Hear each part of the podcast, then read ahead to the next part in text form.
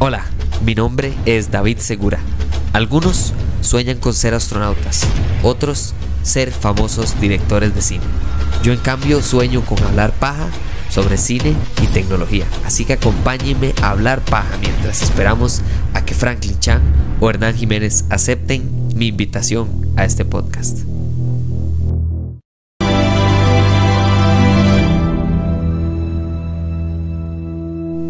Yo me acuerdo salir del cine de ver esta película como loco como loco. Yo decía, ir a ver videos de Neil deGrasse Tyson, ni siquiera hablando de esta película, porque acaba de salir, eh, verlo hablando de cualquier tontera, Yo estaba como loco. Yo quería saber de, de, agujeros de gusano, quería saber de agujeros negros, quería saber sobre la relatividad, de por qué pasaron tantos años mientras ellos estaban solo horas.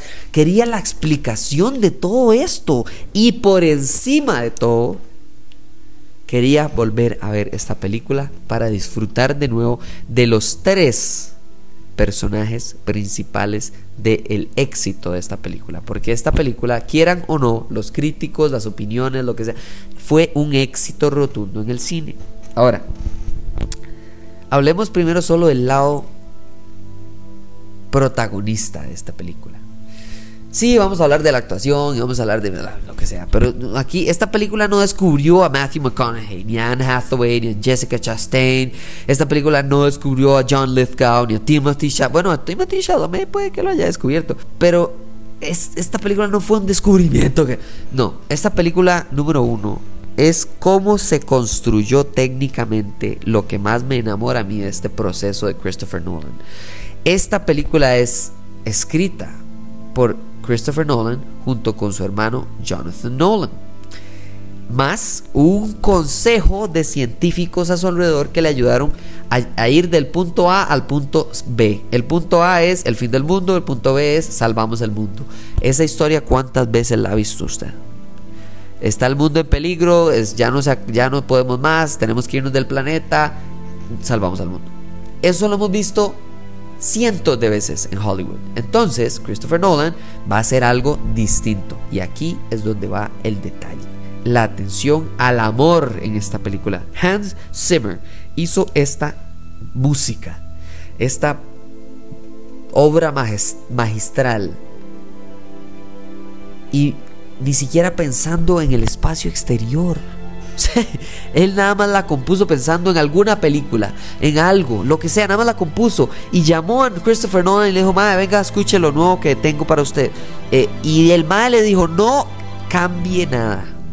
No lo voy a decir, esta es de las pocas películas en las que primero se hizo la música y después se hizo la película. Normalmente el director tiene una idea, tiene escritores, lo que sea, hace, va con sus actores, los actores están en la escena, hacen la actuación, se le meten efectos especiales y ahí empieza ya, tiene la forma con suficiente campo en el cuarto de edición entonces llaman ahora sí el compositor, madre, venga vea, venga vea, le voy a enseñar la idea principal de esta película.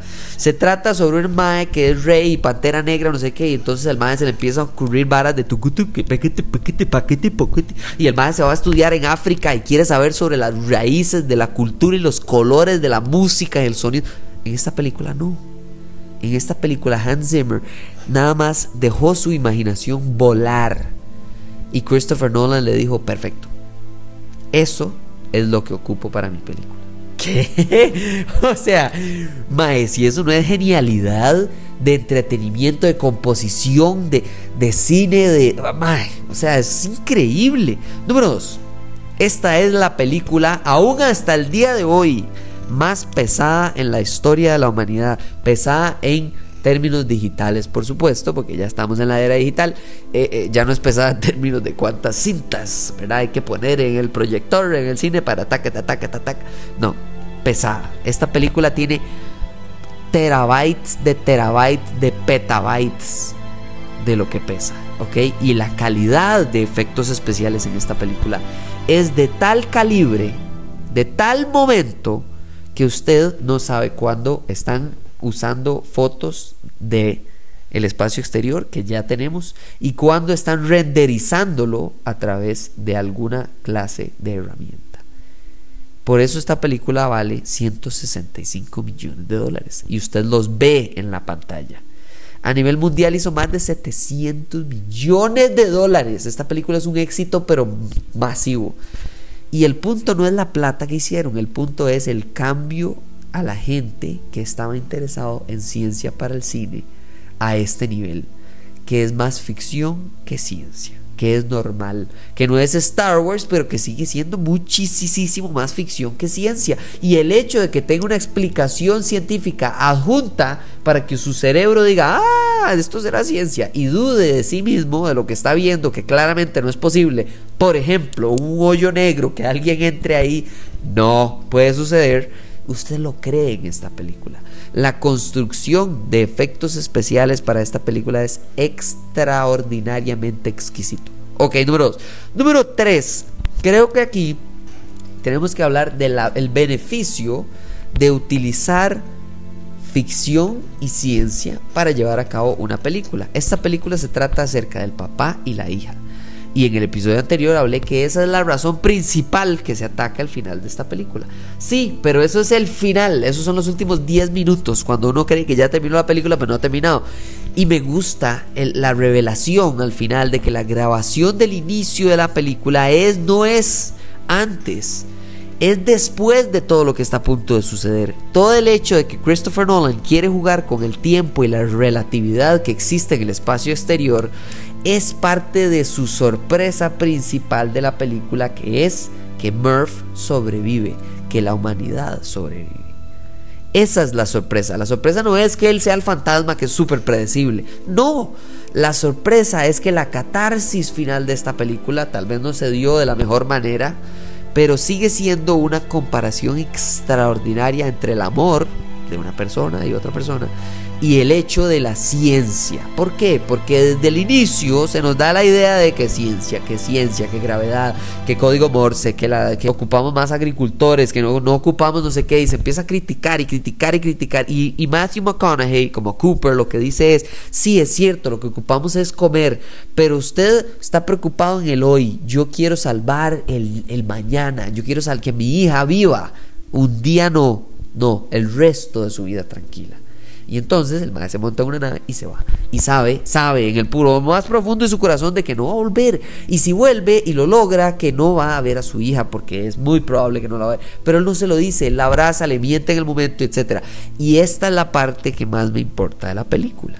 La película se trata sobre una conclusión científicamente imposible, que es que se cuantifica, se llega a cuantificar en una ecuación el amor entre Cooper y su hija Murph.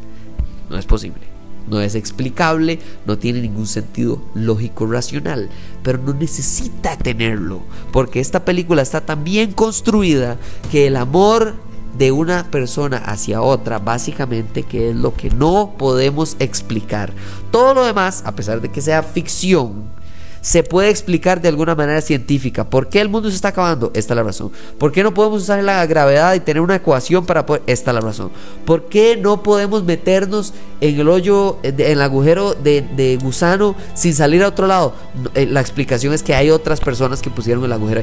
Todo tiene una explicación excepto por una cosa que la doctora Brand nos dice que aunque no está bien desarrollada Anne Hathaway es el punto fundamental de por qué esta escena y esta película son icónicos en el mundo de Matthew McConaughey, que es cuando el maestro llora como un desconsolado y se le salen los mocos viendo todos los mensajes que le mandó durante como 30 años la hija. El amor es de las pocas cosas que podemos hacer hacia delante y hacia atrás y hacia el presente en el tiempo. La idea de Christopher Nolan no es la relatividad, ya eso la descubrió Albert Einstein. Ya es la relatividad, Albert Einstein ya nos dijo lo que nos tenía que decir. Christopher Nolan lo que descubre, entre comillas, en esta película es la relatividad del amor a través del tiempo en amor bueno y amor malo. Amor malo, el de Anne Hathaway con el Doctor Man, que es Matt Damon, que básicamente es destructivo, que no tiene sentido, que básicamente es egoísta, que lo único que quieren es salvarse su pellejo, pensar en su relación, pensar en su novio o su novia o sí mismo, lo que sea. Y ese, ese egoísmo no sirve para nada. Mientras que el amor positivo, el amor del papá a la hija, el amor atemporal, porque pasa a través de las décadas, a pesar de la relatividad del tiempo, cuando bajan al, al, planeta, el tsunami mágico y no sé qué. Estos dos más seres vivos nunca se rinden a través del tiempo. El hijo incluso se incluye en eso. Cuando Casey Affleck habla con su papá y le dice todo lo que le dice, se lo dice desde el amor. Y aunque esa parte no es cuantificable como el resto de la película nos hace creer de la, relación con Murph, por lo menos sigue siendo atemporal. Nosotros sentimos tristeza, sentimos amor, y el amor entonces Christopher Nolan lo usa como una herramienta. Una herramienta para decirnos, mire, no importa lo que diga Neil deGrasse Tyson, esta película está construida para el hecho de decirnos que hay relaciones y hay destinos en las personas en este mundo que es sacrificio a cambio de qué. Todos sacrificamos algo. Si usted trabaja, sacrifica tiempo. Si usted no trabaja, entonces sacrifica dinero.